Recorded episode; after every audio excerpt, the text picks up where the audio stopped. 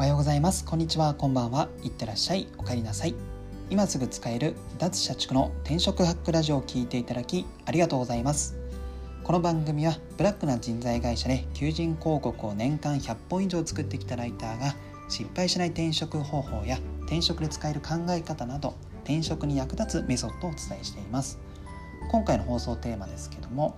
残業時間の記載が全くない求人はブラックな可能性が高いですよという話をしたいと思います、えー、転職サイトの求人を見るとたまになんですけども残業時間の記載が全くない求人があります。えー、こうした求人があった場合は結構その会社はブラックと見て良いのかなと個人的に思っています。理由なんですけどももう書けない事情があるから求人広告に残業時間記載してないっていうケースの可能性が高いからですと。えー、まあ、どういう事情かと言いますと、まあ、簡単に言えばもう残業時間がめちゃめちゃもうあるという職場環境でそれを求人広告に書いてしまうともう応募が集まらないというのを募集企業自身が知っているからというケースですね。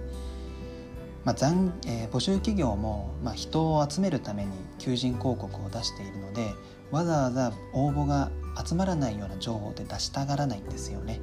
まあ、かといって残業時間が多いのに求人広告に残業は少なめみたいなのを書いてしまうと後々トラブルになってしまうためもうあえて求人広告内では残業時間の記載を一切やめるというケースがあるんですよね。まあ、僕自身も人材会社で求人広告のえー、まあ、コピーライティングをやっていた時にこうしたケースが、まあ、何件かありました。えー、っとまあえ転職サイト上のなんかルールでみなし残業時間がある会社の場合って必ずそれを明示しないといけないという決まりがあったんですけども特例的に、求人広告内で残業時間の記載があ残業時間一切記載しない場合はみなし残業時間を記載しなくても良いみたいななんかルールがあったんですよ。で大概そういう特例を使う会社ってみなし残業時間めちゃめちゃついているっていうケースがあるのでまあ本当に残業時間の記載が全くない求人に関してはちょっとブラックかもしれないなと思った方が良いかなと思います。まあ、どうしてもちょっとその仕事に興味がある応募してみたいって思った場合はえー、とそうですね過去に同じ職種で違う媒体で求人を出している可能性がありますのでそこの求人の情報がどうだったのかというのを見た方が良いかなと思います。えー、実際に今マイナビ転職で掲載されている営業職でこの残業時間の記載が全くない